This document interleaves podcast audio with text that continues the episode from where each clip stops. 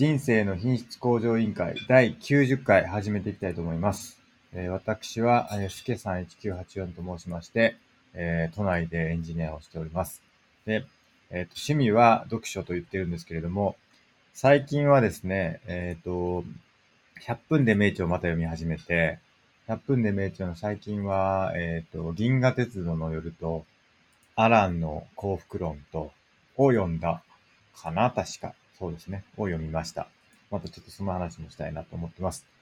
で、えっ、とですね、あとですね、最近ちょっとあの、進められたのが、跳躍ヨーロッパの歴史っていう、あ、だったかな。跳躍ヨーロッパの歴史っていう本があって、えっ、と、それを進めてもらったんで、それも読んでます。で、えっ、と、あとですね、自己研鑽が好きなんですけれども、えっ、と、その一環として、最近は42東京というエンジニアのスクールに通っております。で、えっ、と、バイブルは1日外出力班長となってますので、どうぞよろしくお願いします。はい、D マゴットです。関東のとある会社で会社員やっております。哲学が大好きで、大学も哲学で卒業しました。最近はアドラーにドハマりしております。格闘技が大好きで、グラップリングっていう寝技の格闘技やっております。そして人生の目標は、悟りを開くことです。よろしくお願いします。よろしくお願いします。はい。えーそんな二人でですね、えっ、と、時にゲストの方をお呼びして、えー人生をどうすれば豊かにできるか、どうや、どうすれば、えー人生の質品質を向上させられるかということを、まあ、様々なテーマでですね、議論して、えー答えを見つけていく、そんなポッドキャストになっております。で、えっ、と、YouTube の方でもライブ配信をしておりまして、えっ、と、毎週水曜日の、えっ、と、9時からですね、えっ、と、いつもやってるんですけれども、その、えっ、と、毎週水曜日9時からやってるんで、よければそちらも、えっ、と、まあ、あの、チャンネル登録していただいてですね、えっ、と、聞いていただけると嬉しいなと思っております。で、ツイッターでお便りを募集しておりまして、えー、ツイッターの、えっ、と、ハッシュタグですね、シャープ IQOL で、えっ、と、つぶやいていただければ、ご意見、ご感想、お便りとしてですね、ご紹介させていただいて、議論させていただければと思ってますので、まあ、そちらも、えーとツイートしていただければなと思っております。あとですね、えっ、と、質問箱の方でも、匿名で、えーと質問を受け付けておりまして、えっ、と、そちらもですね、ツイッターの方で見れるんですけど、えっ、と、自由にあの聞いていただければ、えーと、そちらについても、あの、いろいろ話していければなと思っております。で、あと、ツイッターのアカウントは IQL2019 というアカウントでやってますので、そちらも良ければフォローしていただければと思います。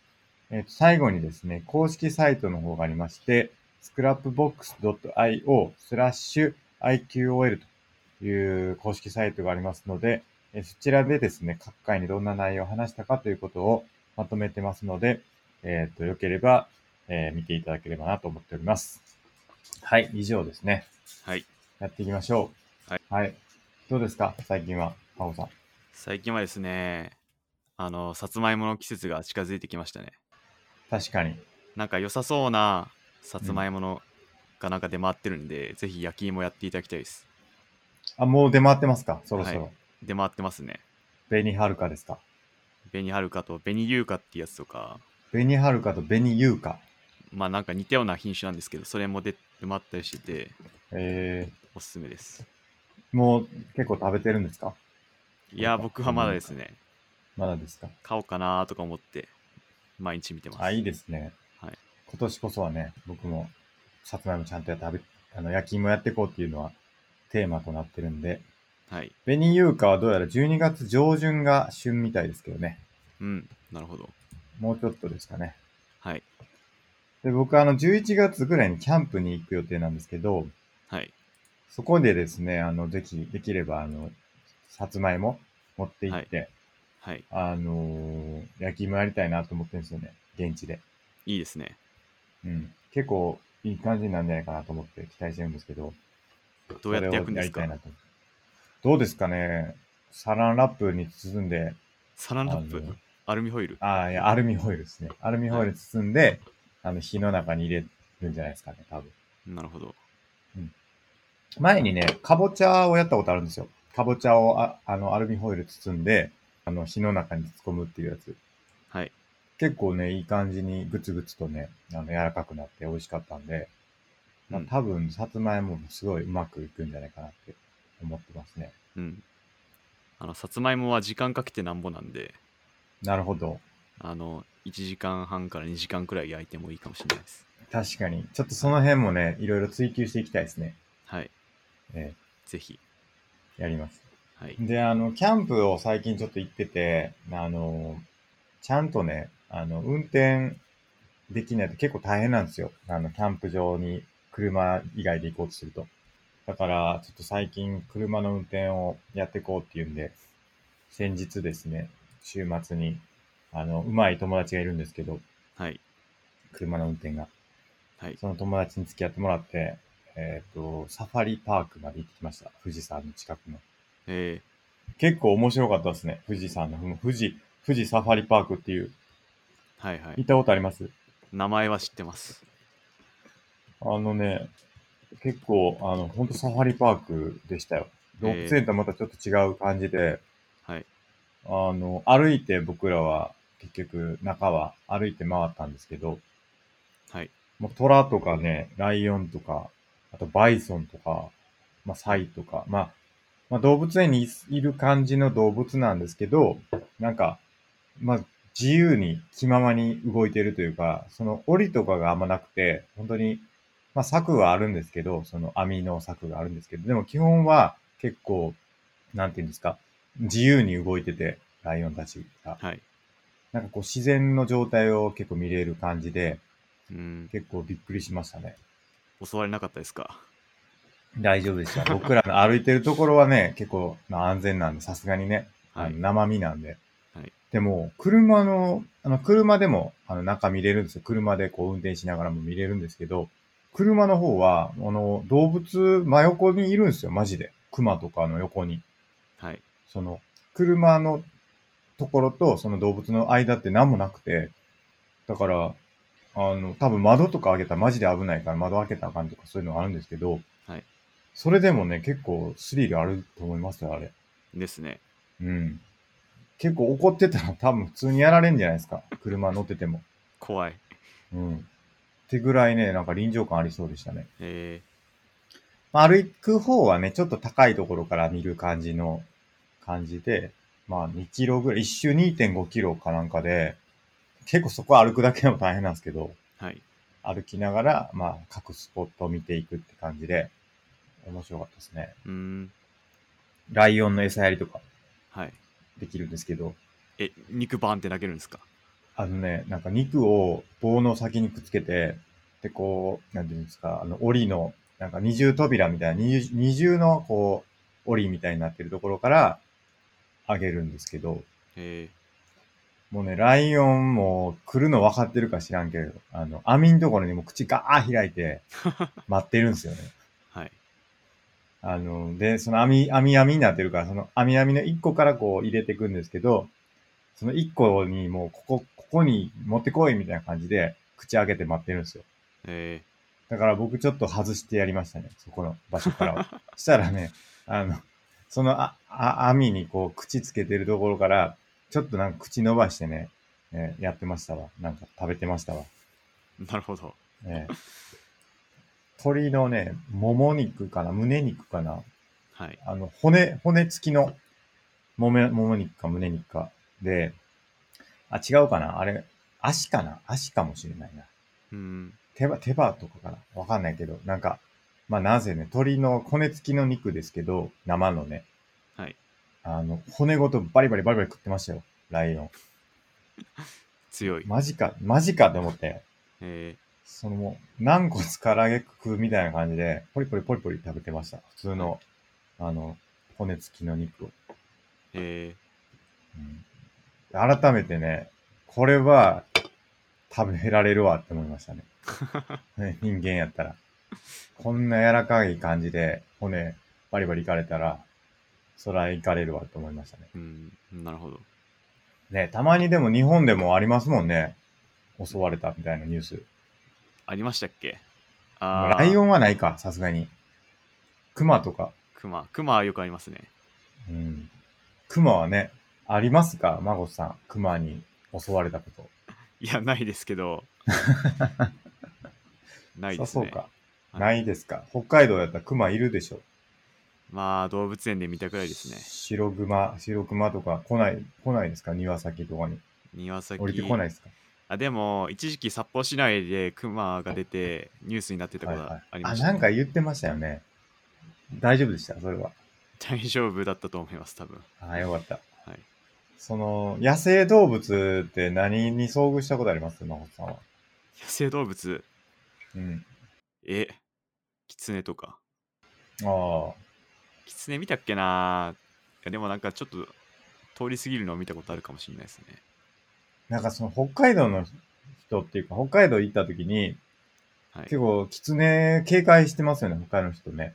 そうっすね。なんとかコックス。エキノコックス。はい。あ、そうそうそう。あれめちゃくちゃ警戒してる印象がありましたね。あの、道民が一番最初に教わるのは、キツネには近寄るなですからね。ああ、そうなんですか。はいやっぱり。あの、危ないんだ。うん。結構すごい長い間体内に潜んで、はいはい。肝臓だかを壊していくんですよね。そうですよね。それがだいぶ危険らしくて、なるほど。キツネとか触っちゃとか近寄っちゃダメっていう。なんで北海道だけなんだろう多分別に北海道関わらず、キツネ危ないということですよね。本州でも。危ないんじゃないですかね、多分。ですよね。はい。それ教わったことなかったですけどね、僕らは。まあ、基本的に野生動物はまずいですよね。まあ確かにね。結構野良猫とか触ってる人いますけど、ああ、それもだいぶ危ないねと思うんですけどね。はい。うん、危ないらしいですね。はい。鹿とかは結構見たな。野鹿。そうですね。よくあの、北海道だと鹿に電車、JR とかぶつかって、はいはい。あの、JR が止まるとかたまにありますね。うん。なるほどね。まあ、車とかぶつかったら普通に大破するらしいですね。そうですね。車の方が。はい。まあ、すごいですよね。うんイノシシとか、か、あとは。イノシシはどこにでも出そうですね。うん本州でも僕が足立区なんですけど、はい今住んでるところが。はい足立区にイノシシ出た言うてニュースになってましたね、この前ね。えー荒川の。はい確か。まあ、イノシシとかって農作物を荒らすから嫌われてるんですよね。そうそう。足立足立区の河川敷にイノシシ、荒川泳ぎ逃走とか言って。しかもイノシシって泳ぐのがうまくてうーん。なんか結構長い間海海を泳いで島とか行ったりするらしいですね。あ、そうですか。はい。まあそんなこんなでね、僕もあの、いろいろ、ちょっと今、運転勉強というか運転練習してますよ。スケさんこの前はもう自動運転待つって言ってたのにいや、そうなんですけど、やっぱりちょっと自動運転、まだでしょう。多分さすがにね。まだでしょうね。待ちなんですけどね、僕は。はい自動運転待ちなんですけど。はい。うんじゃあ、行きますか。お便りコーナお便り。じー。おゃあ願いします。1通目いきます。はい。えこれは質問箱ですね。質問箱から原始仏教に触れられていたので、中間仏教についてもお話をお伺いしたいです。中論ってアドラーとどう関係してくるのかお聞きしたいですとのことです。なるほど。ちょっと待ってください。見てみますね。それ見てなかったな。これか。これですね。これちょっとお願いしていいですか？僕ちょっと全くわかんないんで。あのー、原始仏教ははい。釈迦のブッのうですよね。はいで。すけど、ちょっと時代が経ったら、うん。あの、ナーガールジュナっていう人が結構仏教を発展させたらしいんですよね。仏教の理論を。うんうん。ナーガールジュナ。はい。あの、特に空の理論を、あの、完成、体制させたらしいんですけど、まあ、それが、えー中間仏教かな。あと、中論っていう本にかまとめられてて、中間仏教と中論っていうのは一緒ですか？えー中論は確か本の名前かで、中間仏教は多分、あの、仏教の種類の名前みたいな、時代とかだと思うんですけど、なるほど。それはどういう関係なんですか？その中間仏教と中論は、その中論の中ではい。中間仏教が語られてるってことですか？おそらくそうですね。ナーガールジュナが中論を書いて、中間仏教ができた、だと思います、多分。なるほど。はい。そういうことですね。こういうことか。中間派、中間派は、インド大乗仏教において、これなんて読むの？ユガ行唯式学。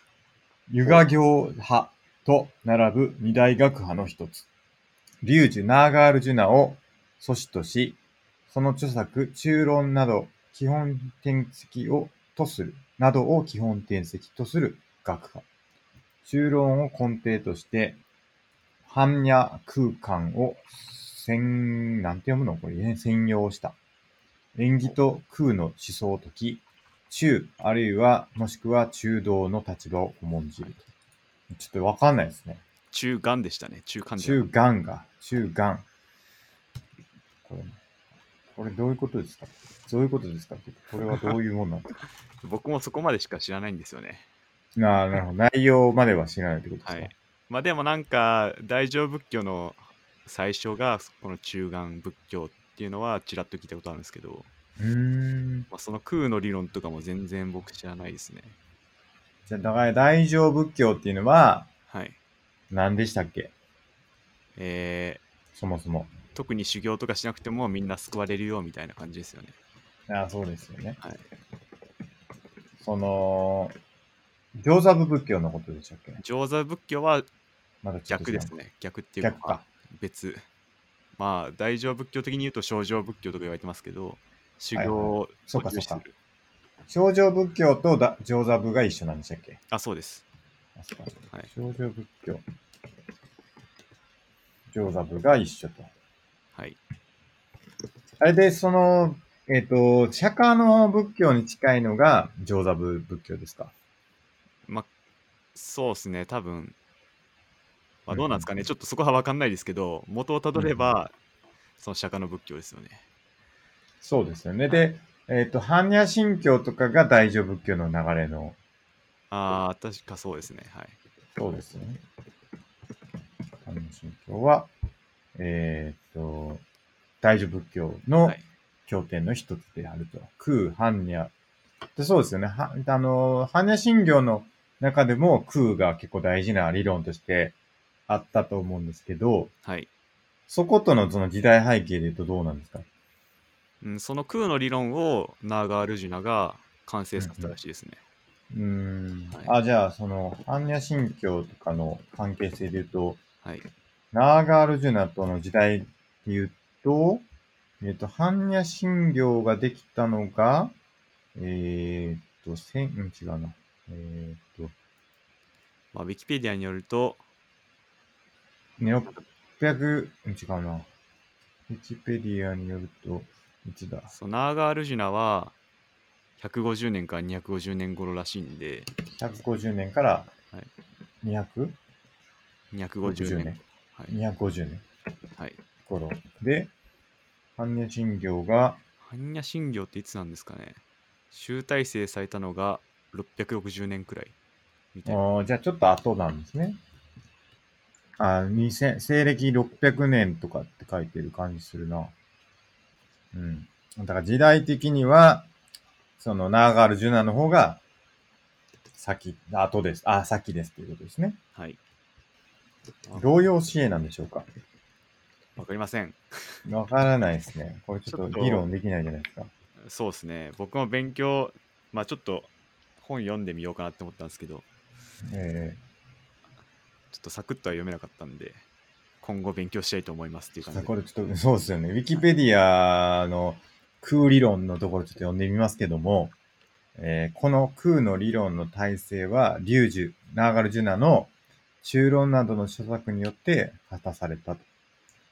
なお、伝統的にリュウジュの著作とされるもののうち、中論以外に近代仏教学において、リュウジュの新作であるとの見解の一致が得られている、えー作品はないと。だこれ以外はないんですね。はい。で、リュウジュは存在という現象も含めて、あらゆる現象はそれぞれの因果関係の上に成り立っていることを論証していると。その因果関係は、因因果関係を釈迦は縁起として説明していると。リュウジュは釈迦が縁起を説いたことを、えー中論の最初の奇形、なんて読むのこれ？奇形、えー奇形かつ、なんて読むんだこれ？なんだこれ？うん、パーリー語って書いてる。あなんだかパー、パーリー語のなんか、うん、なんて読むのかちょっとわかんないんですけど、気境下、気境下って読むらしいです。ほ気境下。気境下。その気境下において算単していると。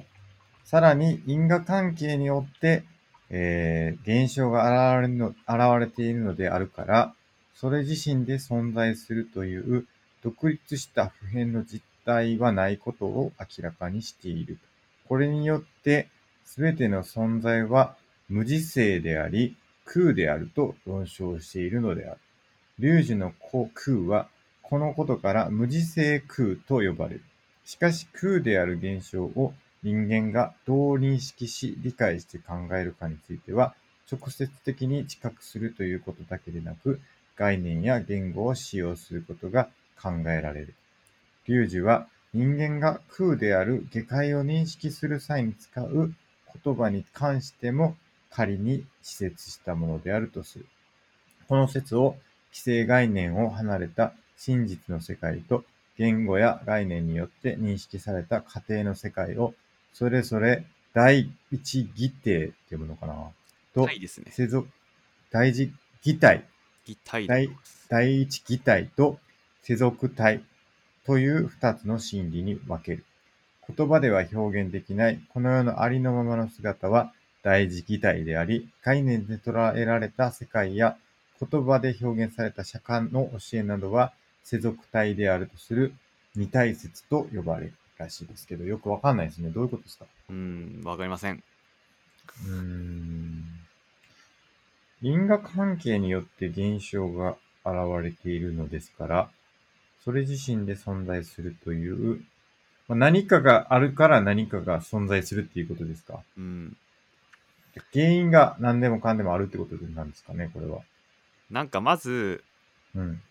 なんだろう、全体が先か部分が先かみたいな話だと思うんですけど、はい。なんか一つ自分とかなんかが独立してドンって言わ、あるわけじゃなくて、うんうんそういろんなものが関わり合ってこそそれがあるから、なんか独立したものはないよねっていう話じゃないかなって思いました。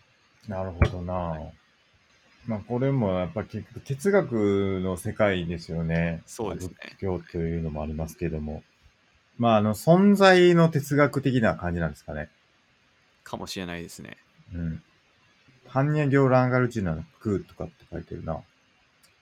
これをちょっと話してほしいという 質問箱ですけれども、ちょっとこれ難しいというか、孫さんでもちょっと難しいってことですね。そうですね、そもそも知らなかったんで、そこまで。そうですよね。これはなんか読んだ方がいいんですかねその、なんかおすすめの本とかあったら教えてもらいたいですけどね。そうですね。これ読んだらどうですかみたいなのがあれば。はい。うん。ちょっと分かってないから、ちょっと難しいですけど、うん。なんかちょっとやってみたい。あ、あるかな？ナーガールチュナと100分でメイトみたいな。調べたんですけど、100分でメイトなんですけど。はないい。っぽいんですよね。あ、ないですか？はい。あ、でも大乗仏教のああ、は100い。分でメイトがあるんで、はい、これにひょっとしたらあるかもしれないですね。そうですね。内容が。はい。ちょっとこれ読んでみようか。大乗仏教ちょっと読んでみますかね。はい。縁起と空。まあ縁起っていうのもなんかちょっと一つはい。ポイントっぽいですそうですね。うん。確かその、前確か、般若心経の話をしたときに、はい。空の話をちょっとした記憶がありますけどね。ほ何だったか忘れちゃいましたけど。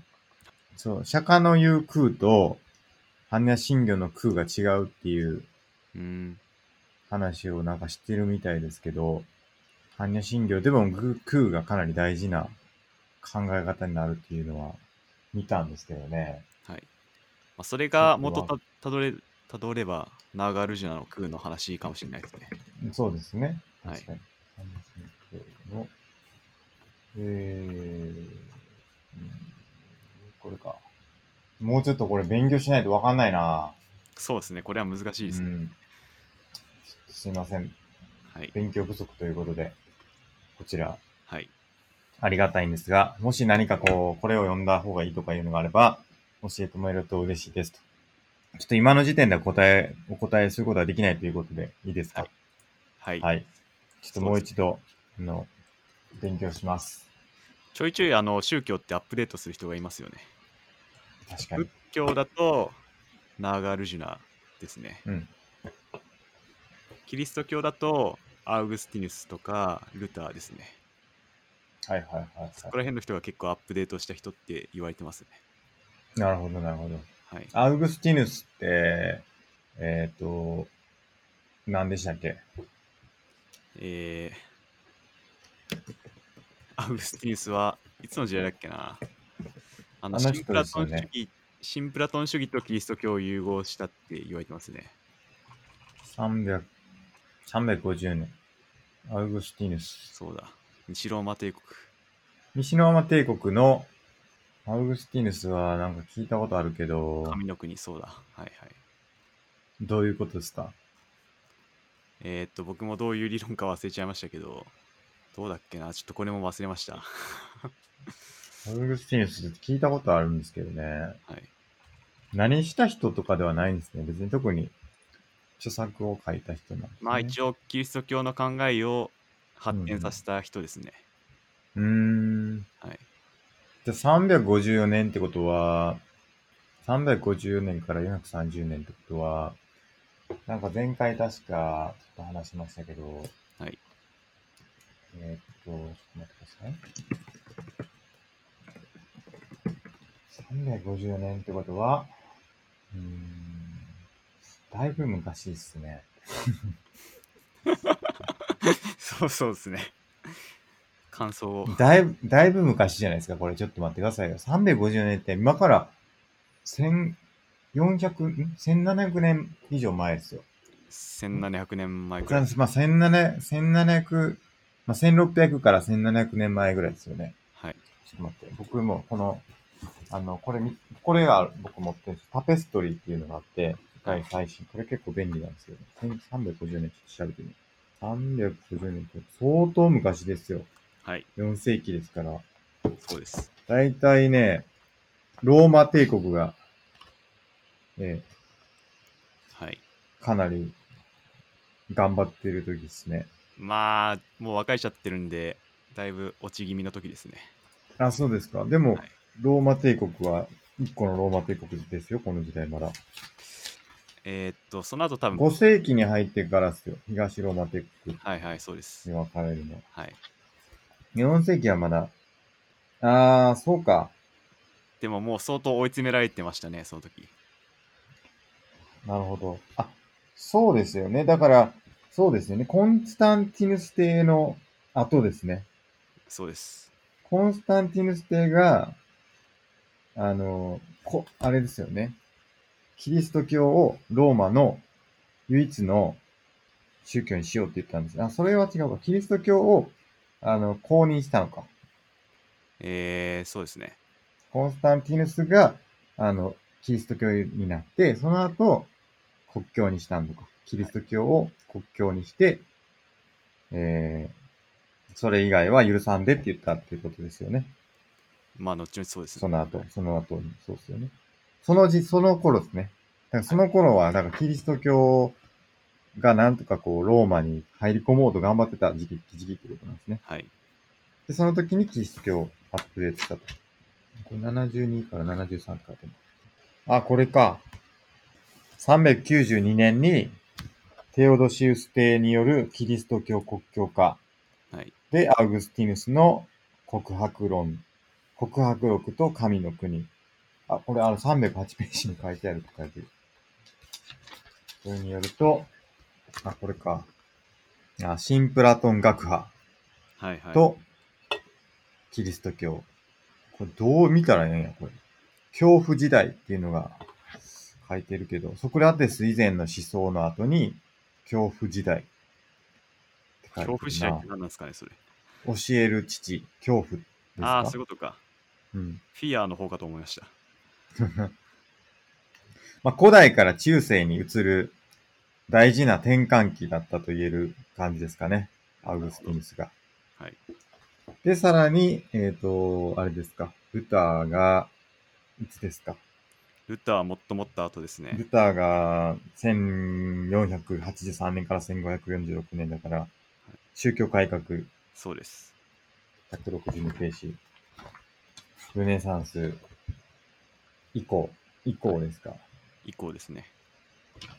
ルネサンスが、いつですか ?1400 年とかですか？はい。いや、こういうのをね、僕もうちょっとちゃんと理解したいなと思ってるんですよね。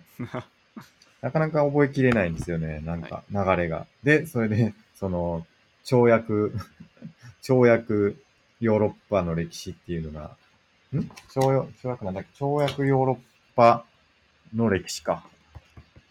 っていうのを教えてもらって読んでるんですけど、これは、なんか、最初と、最初すごい短くやって、何回も何回も繰り返しヨーロッパの歴史をいろんな観点で整理していくっていう本らしいんですけど、結構面白いです。まあ、真正面から学びたいなら、うん。山川の世界史の教科書買ったらどうですか？ああ、やりましたよね。はい。あれ、なんだかんだ一番よくまとめられてるって言われてて、山川ですか？はい。山川出版の教科書。はいはいはそれ、真正面から学びたいならいいんじゃないかなって思います。い。もう一回ね。はい。何回も見たはずですけどね、昔。そうですね。受験生時代に。しかもなんか大今人向けの山川出版の教科書みたいなのがあ確かあって、はいはい。それも面白いかもしれないですね。確かに。ちょっとそれでやった方がいいかな。小説世界史。なるほど。はい。まあ世界史はね、ちゃんとやらなんとなとは思ってるんですよね、ずっと。はい。まあ、それでちょっと勉強はしてるんですけど。まあ今ちょっとまた勉強したら違うでしょうね、印象がね。はい。うん、まあそんなとこですか。ちょっと全然関係ない話しちゃいましたけど。はい。ありがとうございます。ちょっとまた中論に関しては勉強して、あの、いつか話したいなと思います。はい。はい。勉強してありがとうございます。ありがとうございます。はい。じゃあ次のお便りいきます。お願いします。えーっと、こちらは IQL ですね。はい。えー半沢直樹の悪影響として、言動みたいなものもありま、あると思いますが、そもそも失敗が許容されない環境で、相手の失敗を公にして土下座させて勝利みたいな物語にスカッと感を与えているのは、日本の何かにブレーキかけているような気がしますね、ということです。うん。うーんと、しちょっと待ってくださいね。失敗が許容されない環境っていうのは、まあ、要は、あの、経営会議というか、そのあの、銀行の役員会議の、ああの、場面とかですかね、例えば。ああいう場面ではい、失敗を、まあ、こうパブリックにして、で、土下座させるみたいなのが、まあ、スカッとするよねっていうのは、まあ、確かにそうで、まあ、それがそのブレーキをかけてるっていうのはどういうことですかね。悪影響、まあ、要は、悪影響として言動に悪影響を与えてるよねっていうのが、まあ、前段のところじゃないですか。はい。で、それ、いそれともう一つ悪影響を与えてるっていうのが、えー失敗を、なそのスカッとさせる、そういう失敗が許されない環境で、相手に土下座をさせる、で、スカッとするっていうことが、あの、悪影響なんじゃないかということかなと思うんですけど、それによって、えっ、と、日本にブレーキをかけてしまうんじゃないかという懸念をうん。示されているということですかね。そうですね。はい。多分。でそこにスカッとするようではいかいけないよということですかね。かもしれないですね。はい。うん。だとすると、うん、どうあるべきなんでしょうか。うん。あの、僕はこれ、考えすぎじゃないかなって思ってて、ほこれ、半沢直樹はフィクションで、う。うん。あくまで、この我々の生活は別なんで、うん。これなんか悪影響を与えてるっていうのは考えすぎじゃないかなって思いました。え、でも、マゴツさんが言い出してましたけどね。と言いますと、半沢直樹にちょっと悪影響を与えてんじゃないかって。ね。マゴツさんがそう言ってましたよ。それは。確かに。あの、僕は、そんなことないんじゃないですかって言ってましたよ。はい。で、マゴツさんは、いやいや、違うと。すごい悪影響出てる。いう主張だった気がするんですけど、そうですね。それはちょっと考え直したってことですか、真帆さん。悪影響、それは分けて考えましょうってことですかね。うーんまあ確かにその変に悪影響を与えられてなんかその嘘か本当か分かんないですけど体体験談みたいなの上がってましたけど、うん。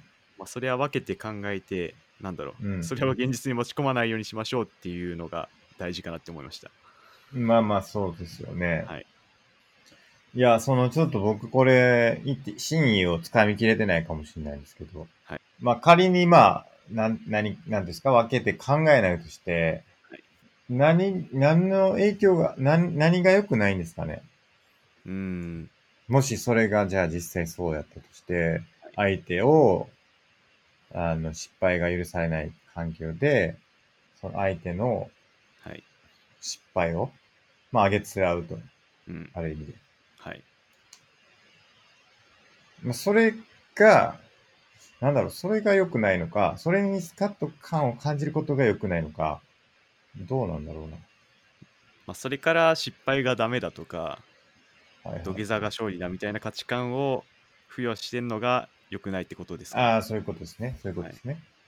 失敗がよ、そもそもだから失敗が良くないってことに対して、はいだからその失敗を、なんていうか、許容しない文化的なってことですかね。はい。そういう、なんていうか、価値観を植え付けてしまっていると。失敗を、えー、失敗を良しとしないはい。文化。だとか、土下座させて勝利するとか、はいそういうのではないよねと。そういうので、そうですよね。どうなんでしょうね。失敗を良しとしない。し失敗していいだろうという価値観というか、はいどれぐらい、日本ってどうなんでしょうか？その辺は。どうですかね。失敗に対しておおらかなのか、なるほど。そうではないのか。うーん。どうなんですかね。わかんないですね。うん僕は結構なんか確かに、おおらかではない感じはありますけどね。例えば政治家とか。はい。そうですね。うん。なんか結構、まあ言っちゃなんですけど、しょうもないことでなんか結構もう退任してしまったりとかしてるじゃないですか。はいはい。なんか別にそれは関係なくないみたいなのは思ったりしますけどね。うん。うん。なんか、言われてんのが、ロバート・ダフニー・ジュニアは結構薬物中毒だったけど、うん。あんだけビッグなあのハリウッド俳優としてカムバックしてて、はい。でも日本だと薬物やったら一発アウトみたいな、うん。そういう雰囲気の違いがあるよねっていう話は見たことありますね。はいはいはいはいまあ、どっちがいいとか悪いとか言うつもりはないですけど、はい。はい。そういう違いは確かにあるなとは今思い出しました。なんそうですよね。な、なんていうのかななんかこう、な、なんて言ったらいいのかなその、完璧な人間ってなかなかいないと思うんですよね。だから、なんかあら探そうと思ったらああるじゃないですか。はそれでなんかこう、別の話をこう、叩くみたいなのって、なんか僕はあんま別に良くないんちゃうかなと思ったりしますけどね。まあでもアメリカでも差別的発言したら一発アウトですからね。ポリコレ。まあまあまあ、そうですけど。まあなんでその文化に関わらず結構そのなんだろうなそのうんアウトライン、アウトになるラインが違うっていうのはあるかなって今思いましたね。なあ。それとは別にあ僕もその1回アウトになったらノーチャンスとか過去にほじくり返してうんノーチャンスになるのは、あんまり建設的ではないなって思いますね。うん。そうなんですよね。はいなんか、わかんないですけど、うん。なんかた、例えば政治家がこう、何かを、まあ、しまあ、その分野において、その何かをこう発展させるとか、まあ、議論を進めようとかしてるわけですよね。そこにおけるし失態とかで、なんかこう処分されるというか、その、まあ、退任したりとかさせられるのは、まあ、わからんでもないんですけど、全然関係ないところの失敗と、その、なんていうか、議論って関係ないんちゃうかなと思いますけど、僕はですね。うん。はい。うん。しかも、今じゃなくて過去とか、例えば。はい。もうそう、そうじゃないやろっていうか、なんかそういうの引っ張り出してきてもな、みたいなところは、言ってありますけどね、なんかわかんないけど。そうですね。うん、足の引っ張り合いみたいなことをやってもしょうがないんじゃないかなって感じするんですけどね。うん寛容さは大事だと思います。そうなんですよ。まあ、物によりますけどね。物によりますけど。まあそうですけどね。まあ物によるんですけど、その物って言ってもわかんないじゃないですか。多分はいそんな。なんかその、やっぱディスカッション内容とかに、やっぱフォーカスした方がいいと思うんですよね。その人自身がいい人か悪い人かとかって多分、議論してもしょうがないというか、その悪い人だからもうその人が言うことは全部ダメですとかって、なんか違うんかなって思ったりするんですよね。うん。そうですね。それも、そう、言ってる内容を吟味した方が、まあ、建設的ちゃうかなって思うんですけどね。はい。うん。そう思います。だ、なんか最近だと、最近ちょっと見たんですけど、最近っていうかなんか、あの、ニュースで。はい。なんか韓国の外相の人が、女の人がいて、なんかちょっと関係ないかもしれないですけど、あの、韓国の外相の人がいて、その人が、そのコロナ禍で、ちょっとやっぱりみんな外出控えてくださいみたいなことをみんなに案内を出してたらしいんですよね。うん。国民に。で、そんな中、その人の旦那さんが、その、まあ、引退して、その、しあの仕事辞めて、長年の夢やった、その、アメリカに行って、なんか遠洋漁業じゃないですけど、なんかこう、なんていうんですか、なんか、船乗って、あの、世界一周するみたいなやつはい。を、なんか、やりたいって言って、あの、行ったっていうのが、すごい批判を浴びてるみたいな、ニュースになってて。その、旦那さんを、旦那さんを、その、の海外旅行を止められへんのに、なんでその国民の、国民がそれに従わなあかんねんみたいな、そういうなんかことを言われてるみたいな。うんうんなんか、それもね、なんか難しい話やなっていうか、はい。うん。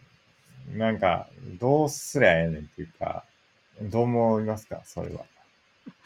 まあ確かにそれはだいぶ踏み込んでますね。うん。なんか、なんか夫はそのブログで、米国にヨット買って、ここに行くんだみたいなのを楽しみにこう計画を発表してたらしいんですよ。はい。で、で、それでバレたというか、あの、でも、何でしたっけ？なんか、それで、でも、その自粛ばっかりしてても、ずっと長年楽しみにしてたんだから、そんな自粛ばっかりしてても、できひんやん、みたいな。その、なんか、ここってかなり難しいラインやなって思ったんですよね。なんか、はい。その、コロナで出かけんなって言われても、でもそれがずっと長年の夢やったら、やるんですか？どうですか？みたいな話って、どうすか？真帆さんだったら。いやー、まあそれもものによるんじゃないですかね。マスクは大量に持っていくんだって言ってたらしいです。なるほど。うん。まあでもどっちにしろあいつが悪いこいつが悪いっつってても建設的じゃないのはっていうのは思いますね。うん。そうですよね。だから、いや、なんかこう、別に法律違反ではないわけですよね。多分その自粛してくださいに従うか従わないかって、従わなかったって、法律違反ではないんだけど、はいみんなが、今はちょっと控えとこって思ってやってることに対して、はいどこまで従うべきなのか、どうなのかっていうのって、はい。まあ、に日本だってそうじゃないですか。はい。一応なんかちょっとは控えた方がいい空気感はあるけど、GoTo キャンペーンとかで旅行は行ってたりするわけで、はい何が OK で何があかんのかって結構難しいラインだと思うんですけど、うん。それはどう考えたらいいですかね？そりゃ難しいですね。うん何が善か何が悪かっていう話で、はいまあ前その孫さんと話してて、まあ法律に従うっていうのがやっぱりその法治国家においては大事だみたいな話があったと思うんですけど、はいじゃあ別に法律がないけど、みんなは外出控えた方がいいよねって言ってる中で外出するのはどうなんかっていう、うんそれは善なのか、はい。悪なのか、はい。どう考えればいいでしょうか？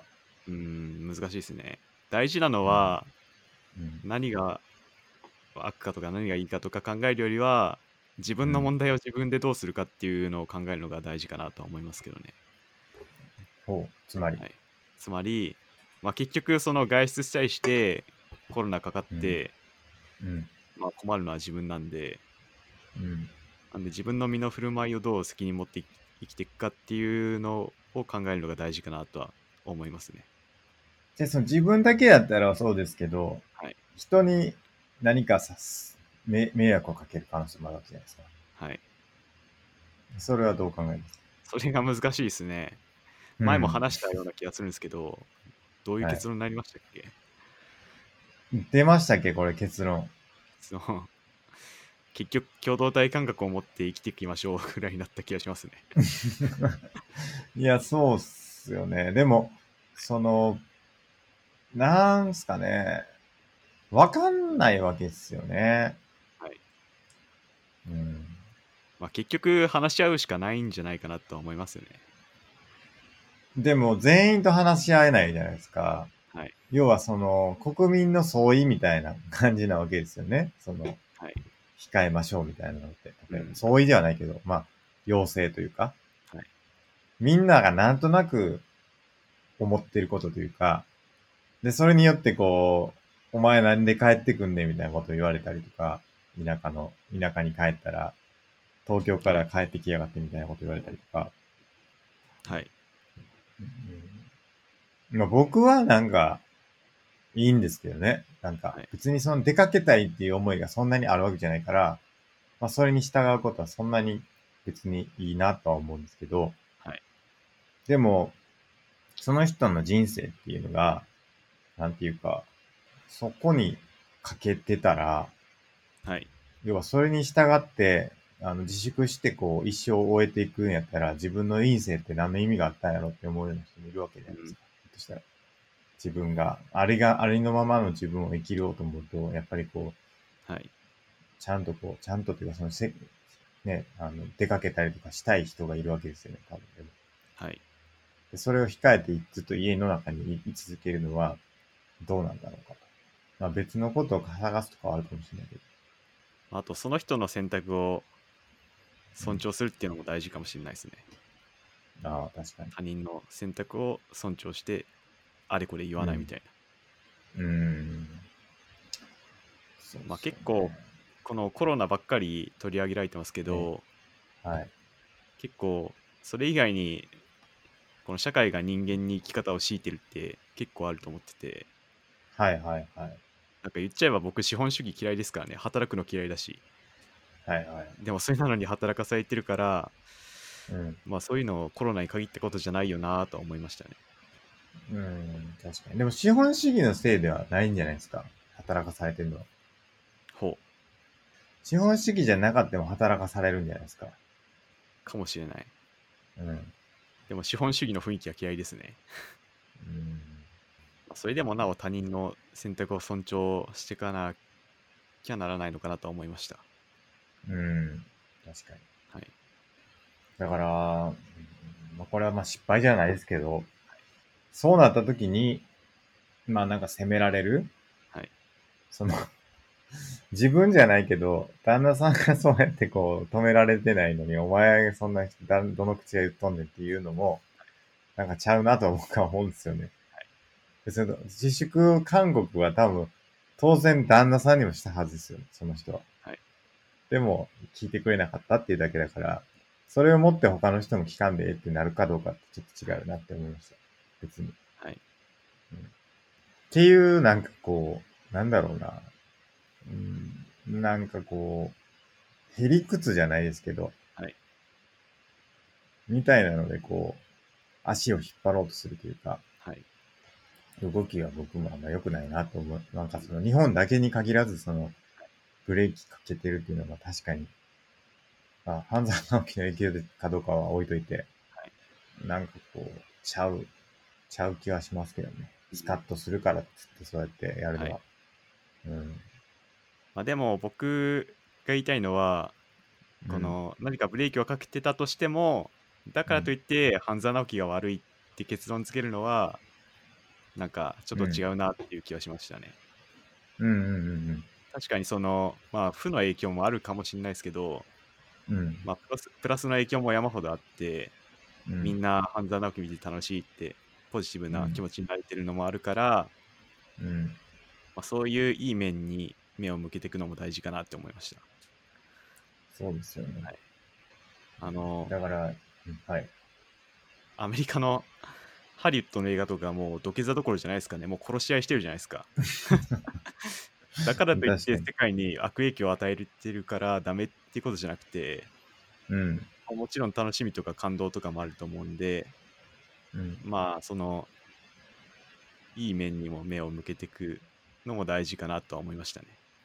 そうですね。はいいや、てか、僕が思うのは、その、半沢直樹がやってるからいいじゃんみたいになるとか、ってなんか変やと思うんですよね。まあ、そうですね。要は、言い訳にしてるというか、自分の行動はやっぱ自分で決めないといけないなと僕は思うんですけど、うん。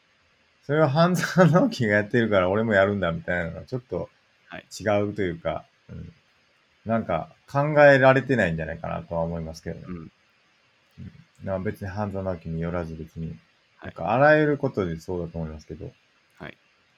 やっぱ自分でその行動を吟味してというか、自分の行動はちゃんとやっぱ自分で考えてはい。やっていかないといけないから、なんか誰かがやってるからそれをそのままやろうみたいなのは、まあちょっと違うんちゃうかなとは思いますよね。そうですね。やっぱり一人一人のこの振る舞いを変えていくしかないってことですね。やっぱり。うん。そう。でやっぱみんなちゃんと考えていこうぜっていうことやと思うんですよね。やっぱり。多分半沢直樹やってるからいいじゃんって思う人がもしいたらそれは単になんかうん取ってつけた理由だと思いましたね、そうですね。自分がやりたいっていうのが先にあってあちょうどいいなんか理由があったみたいな後付けみたいなそうそうそう。いや、そうなんですよ。そうなんですよ。そうなるとまあそれで破壊的なことをやっちゃうとしたらよろしくないなとは思いますねそうですね。はいマドラーですね。やっぱり。結局まあ何事もその自分がどう使うかっていうことなんではい。包丁と同じで食べ物を食材を切ることもできるし人を刺すこともできるし、まあ、その包丁をどう使うかは自分次第なんで、はいその自分をどう律していくかっていうのが大事かなって思いましうんうんうん。そうですね。たはいそう思います。はいありがとうございま。すはいはい。じゃあ、お便り以上ですか？以上ですじゃあ今日は何の話しましょうか？メインテーマ案ありますか？どうですか？真央さん。そうですね。前回いくつか案を書きましたがどうですか？あの、一個あるとしたら僕、アランの幸福論なんで、その話か、真央さん読んでないですよね、まだ。まだ読んでないです。その話しましょうか、ちょっと。はい。あの、アランの幸福論って、あの、幸福論は3つあるんですよね、確か。ほうまあ言ってましたね三大幸福論でしたっけ？そうそうそう。アランの幸福論と、えっ、と、ラッセルの幸福論と、はいあとなんか、なんだっけな。幸福論は、えっ、と、ヒルティか。ヒルティの幸福論っていうのがあるらしいです。ヒルティが1891年。アランが1925年。ラッセルが1930年。で、前確かラッセルの幸福論について話したと思うんですけど、アランの幸福論の僕は100分で名著を読みました。で、それの話をちょっとしたいなと思います。まあちょっと現状まだ読んでないんで、あの、あれですけど、まあ大体そのアランって人がいつの時代の人かというと、1868年のフランス北西部ノルマンディ生まれで、1951年に亡くなったと。だから比較18的、10最最近ですね。はい19世紀から20世紀にかけた人で、まあ時代背景としては、まあ第二次産業革命の頃で、人々のライフスタイルが結構変化した。で、帝国主義の延長線上に大きな戦争が2回あった時代で、で、ロシア革命をはじめとする革命への機運が高まったり、あとは1929年の大恐慌、世界大恐慌とか、まあ、そのあたりがあった時代の人ですと。で、結構ね、読んでると、あのーなこの本自体は結構実践的な本みたいですね。その、幸福とは何かっていうことを、あの、論じてるんですけど、なんか結構その実践的というか、いろんなこう、出来事、日常の出来事の中で、どうすれば幸福になるんだろうかということを、あの、話してる本らしいです。うん。まあなんか、プロポっていう、あの、表現形式みたいで、そのプロポっていうのが、なんかちっちゃいミニ、ミニ短編集みたいなやつをまとめた論文みたいなものらしいんですけど、それがなんかいっぱい並んでる形式みたいです。うん。プロポ。で、えっ、ー、と、なんか一つは、この人が言ってることは、まあ、アランの、アランの、えっ、ー、と、考えとしては、幸福っていうのは、みんなが、なんだろう、なんかこう、結構その、行動を伴うみたいな、そんな感じっぽかったですね。僕が、あの、読んだ感じの感想として。その幸福になるためには、その結構行動と意志、なんだっけな、行動とね、行動の中にしかないっていうふうに、まあ言ってるみたいなんですよね。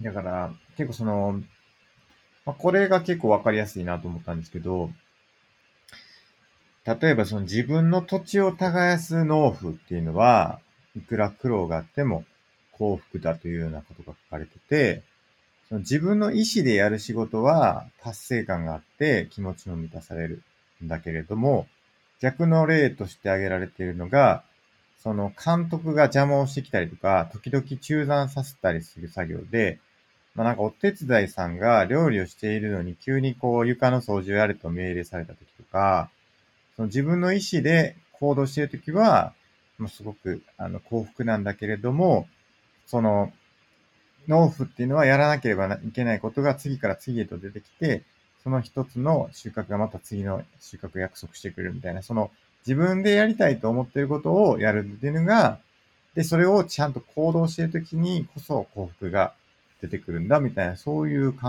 え方みたいですね。うん。うん、アドラーですね。アド、アドラーですよね。結局そうですね。うん、結構その、あの、なんか僕思ったのその、誰でしたっけ？サルトル？サルトル。でしたっけ？実存主義っていう意味でしたっけ？はい、サルトル。実存主義っぽいなと思いました。なんか、見てて。うん、確かそんなでしたよね。あの、はい、自分の行動でこう作っていかないといけないみたいな、はい。そういう。ああ、そそうですね、サルトルは。そうです、そうですよね。なんかそれがなんか近いのかなっていう気がしましたね。実存は本質に先立つ。そうそう。はい。あとは、これちょっと語るにはちょっとまだよくわかってないかもしれんな。なんか前回ちょっと話しましたけど、心と体の関係性みたいなものをまあ、アランも考えてたみたいで、そのデカルトは、その心と体の間には相反的な関係性があるという考え方やったと。そうなんですか？そうでしたっけ？要は、心がいいと体がちょっと良くない。体がいいと心が良くないみたいな、そういう関係性にあるみたいな。言ってたっけな、ね、ちょっとわかんないですね。っていうような方を言ってたらしいんですけど、この本によると。はい、でも、アランは、そこには相関関係があるというふうに考えてるみたいですね。うん。だからそこはちょっと違うよと。だからその結構そのスピノザに近いらしいんですけど、うん、スピノザもその体、身体と精神を結構同一のものの二つの側面としてみなしたらしいんですけど、はい、まあ、それに結構近いというようなことを書いてますね。なるほど。うん。まあ、身体性というのは意外と私たちの気分を反映しているもので、退屈している人っていうのは、その退屈しやすい姿勢や話し方をしていて、意気消沈している人は、体からできる限り力を抜いている。だからその、やっぱり結局、視野、あの、何かこう感情とかっていうのは割とその自分が何をしてるかによって結構変わってくるよねっていうような考え方やったみたいで、うん。そのなんか象徴してるなんか言葉があるらしくて、その、なんだっけな。えー、ちょっと待って、出てくる。これ。あの、幸せだから笑うんじゃなくて、笑うから幸せなのだほという言葉があるらしいんですよね。う。なるほど。だから、先に行動があって、だから、状態、その幸せな状態だから笑うんじゃなくて、笑うから幸せになるんだみたいな、そういう発想。だからさっきの行動が伴ってくるっていうのは、そういうことみたいなんですけど、それ、先に行動ありき。あの、笑ったら幸せになるは本当らしいですよ。はい科学的あ、にも。そうなんですか。あ、そうなんですね。あの無理やりにでも、はいこの口を笑顔の口角を上げはいはいはいはいてニコってすれば、こう前向きな気持ちになるらしいですよ。そうらしいですよね。はい。科学的にもってことはいですよね。。そうです。うんまあなんかほんとよく言われますよね、そういうのって。はい。なんかモチベーションとか、やる気とかもそうって言いますよね。そうですね。やる気って湧いてこないって言うじゃないですか。やる気が出ないみたいな。はでもやる気っていうのは何か行動を起こさないと出てこないっていうふうに、あの、言われてますよね。うん。だから、いかにこうちっちゃいことでもは始めることによってやる気が生まれるっていうんで、その、なんか2分間って決めてはい。やるらしいんですよ。なんか問題集解くとかでもいいんですけど。はい。2分間だけ問題集解くって決めて、で、2分経ったらやめる。で、やめるか、そのままその作業を続けるか、別のことをやるかみたいな、あの、3つ決めて、でもとにかく2分間やるってやると、そのままその作業を続けたくなる気持ちが湧いてくるみたいなのがあって、だからその、まず始めないとやる気っていうのは出てこないみたいなのが、うんまあ言われたりするじゃないですか。まあそれと結構近いなと思いますね。あの、僕も、あの、うん茶碗洗いがむちゃくちゃ嫌いで、はい。はめがちなんですけど、はい。でもいざやってみると結構気分よく終えれるんですよね。うん。なんでこう、実際やってみたら、スイスイいけるっていうのは確かにあるなと思いました。いや、そうなんですよね。はい。なんか簡単な作業を残しとくっていうのが結構いいんですよね。ほ仕事でもそうですけど。う。はい。なんか、キリいいところまでやんないっていうのがあって、はいあの、前日の作業をすごい中途半端な状態でやめるんですよ。はい。すると、それを完成させるところから次はやれ、始められるから、まあ、スッとこう仕事に入れるはい。みたいなことがあるんですよね。うん。どうですか、真帆さん。キリいいとこもやっちゃうタイプですか？仕事は。そうですね。僕は毎回そうですね。なんか、バグを残しとく。あえてこう、バグをちょっと残しとくとか、エンジニアだと。はい。で、そのバグって、バグ取るのって結構楽しいんですよね。はい。意外に。だから、それを残しといて次の日はそのバグを取るところからやり始めれば結構スムーズにこう仕事に入っていけるみたいなうとか。ん。あ誰だっけ？ヘミングウェイでしたっけ？ヘミングウェイ。ヘミングウェイだったと思うんですけど、あの、キリいいところまで書かない人だったはずですよ。確か。え絶対途中でやめてたらしいです。あの、しご、あの、書くのを、その、毎日こう、キリいいところまで書かずに途中でいつも書くのをやめて、はいで、まずは前に書いた部分を読んで、いつも次がどうなるか分かっているところで書くのをやめるから、そこから続きが書ける。で、そしてまだ元気が残っていて、次がどうなるか分かっているところまで書いてやめるらしー。い。うん。そういう風に、ちょっとキリがいいところまでやっていくっていうのがあった。そうなんですね。うん。らしいです。えー、ヘミングウェイ効果って書いてる。そんな効果までついてるんですね。サイ、サイガルニック効果っていうのもあるみたいです。え人は完成した課題よりも未完成の課題の方が記憶に残りやすい。ヘミングはこの途中でやめると完成させたくなるという心理を執筆のモチベーションを保つのに使っていたようです。うんうんなんかこれは結構有名な話らしいです。ー、なるほど。だから、その、まあだから幸せになるにはまず笑ったりとか、はいっていうのも大事ですよっていうことみたいですねう。ん。あとは、勝手に、勝手に人のことを荒れんだりするなっていうのもちょっと面白かったというかあの、よくねえよっていう、そうそういう、なんていうか、結構伝染するとはい。いう考え方で、なんかすごく不幸なことがあった人に対して、かわいそうですね、みたいなことを言うのって、なんかその同情したりとかっていうのが、まあ良くないよっていうことが書かれてましたね。うん。うん。そういう、まあ一般にその、なんていうか同情したりとか、まあ共感したりとか、哀れみとかしたっていうのも、まあ伝染の一種で、そのアランはその哀れみが人類の最下の一つだとまで言っていると。はい。その、結核に患ったとされている痩せこけた男に向かって、敏感な女がどういう風に話しかけるか見るがいいと。潤んだ眼差し、声の調子、話す事柄、すべてが明らかにこの哀れな男に死刑宣告を下しているの。しかしはい彼は少しも苛立たない。彼は自分の病気に耐えるように他人の哀れみに耐える。だってこうだった。誰もが彼のところへ来ては、さらに少し悲しみを注いでいく。誰もが彼のところへ来て、決まり文句を繰り返す。あなたのこんな様子を見ると、胸が張り裂けるばかりですと。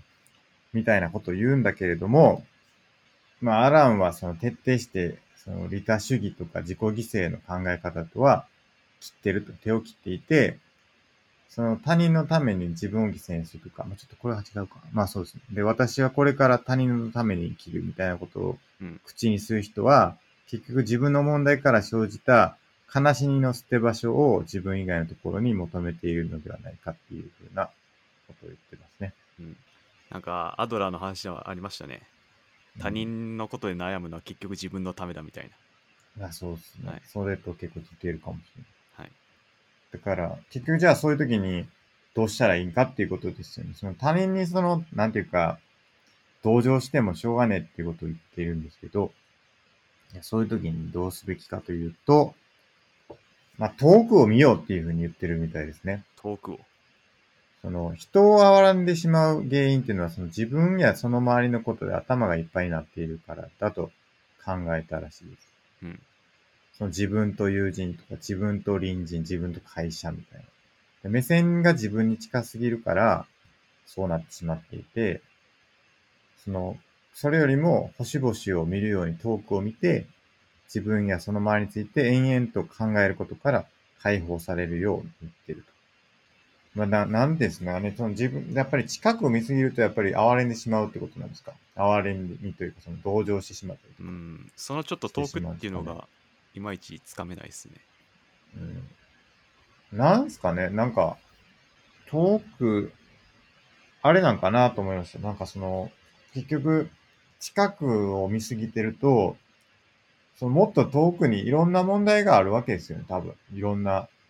その人だけじゃなくて、はい。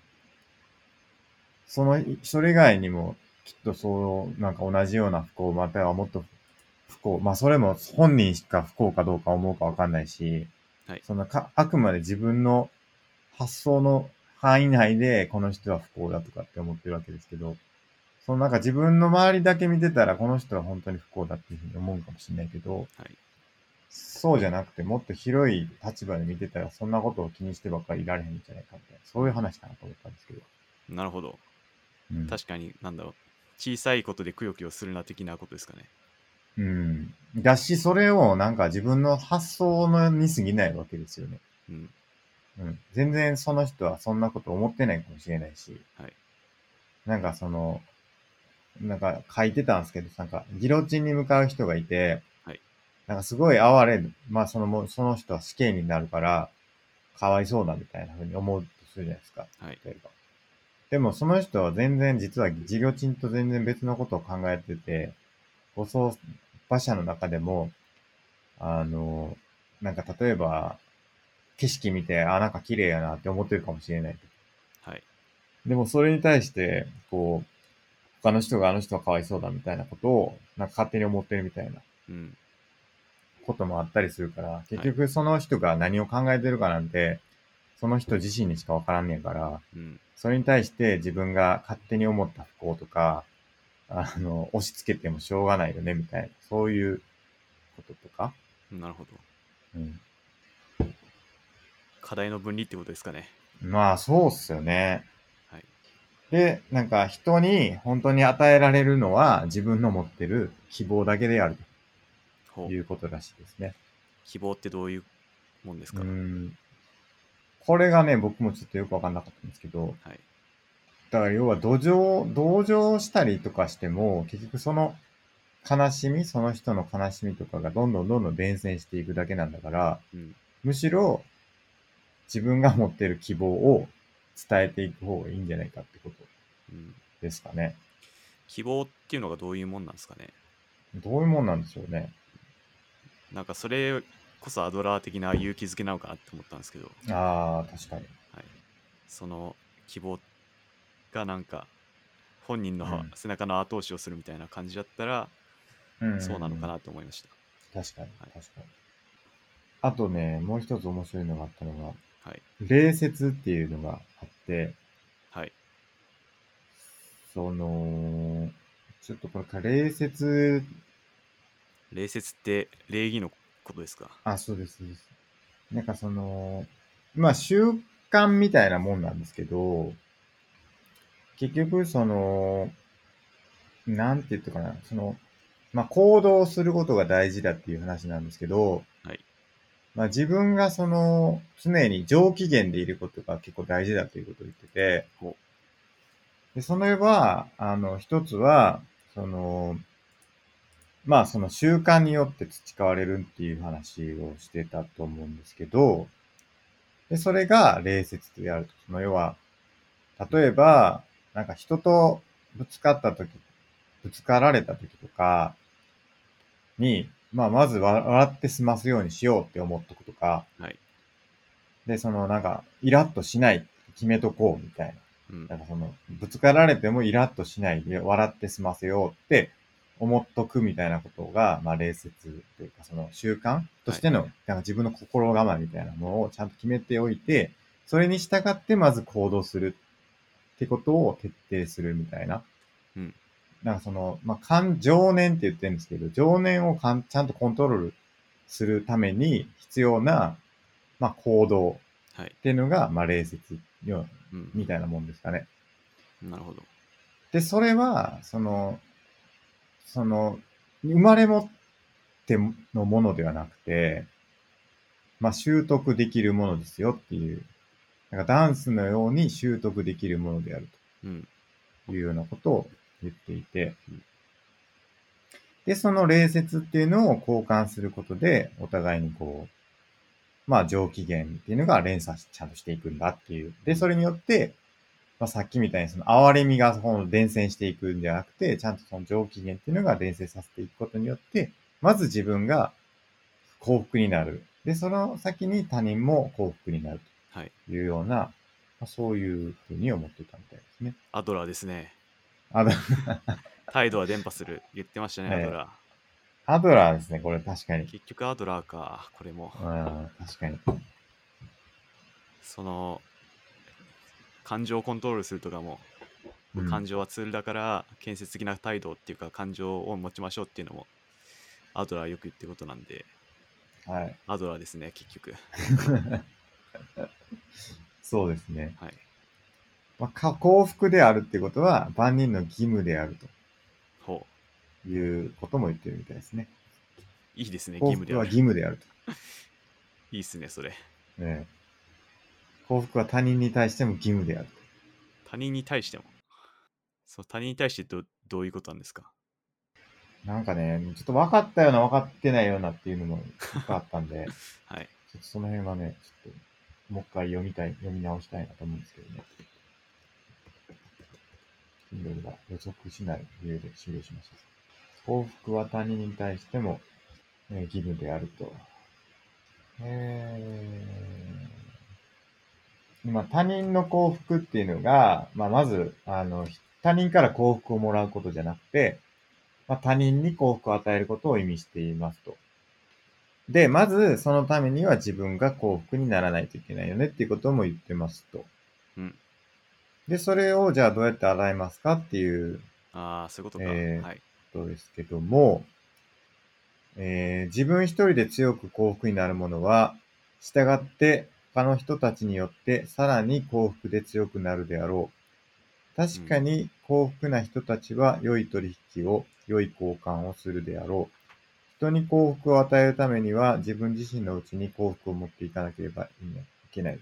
はいはい。だから結構、なんかこう、幸福っていうものを、なんかこう、取引できるとか、交換できるようなものであるというふうなことを思ってるというか、おあのそういうふうなニュアンスがあるみたいですね。うん。まあ他人にどうこうしてもらうっていう受け身じゃなくて自分からこう幸せをひらげ広げていこうねみたいな感じですかね。まあ、そうですよね。なるほどそうですね。で、しかも、それがこの一方的な贈与っていうのを嫌悪してたって書いてて、その幸福を一方的に与えるっていうもんでもないよと。うん。ちゃんと交換すべきなんだみたいなこと、なんかちょっと、なんかよくわからんけど、なんか面白いなと思います。ああ、はい。うんなるほど。正しい交換によって成立しなきゃいけないよって。うんで、も、幸福っていうのは別に報酬じゃないんだよっていう、その、まあ、要はなんか、相手からも等価交換のようにもらえるから幸福を与えようっていうもんではないんだっていうのが、なんかちょっと一見すると矛盾っぽい感じなんですけど、まあ、幸福は報酬ではないんだけど、交換できるようなものだっていう、なんか面白いなって思いますよね。なんか。うんなんかみんなで幸せになってこうっていう感じですかね。いや、そうですよね。なんか、アドラーですね、やっぱり。アドラーですかね。はい。幸福とは、報酬など求めなかった者たちのところに突然やってくる報酬であるという、このああ、アドラーだ。アドラー。アドラーはギブアンドテイクじゃなくてギブアンドギブですから。ギブアンドギブ。はい。その、何か受け取ろうとせずに与えていこうっていう姿勢が大事って言ってますから。はいはい。じゃあ、アドラーは、じゃあ、アダラアランに影響を受けてるんじゃないですか。アドラーの方がないですね。後ろっすよね、多分。後ですよね。そうですね、アドラーの方が後、時代的な後です。まあだから、その系譜を辿ってるんでしょうね、多分。ああ、あるな、これ。うん。ちょっと調べてみよう。アドラー、アラン。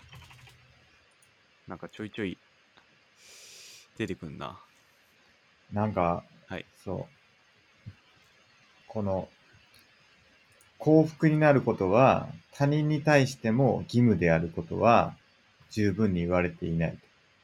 うん。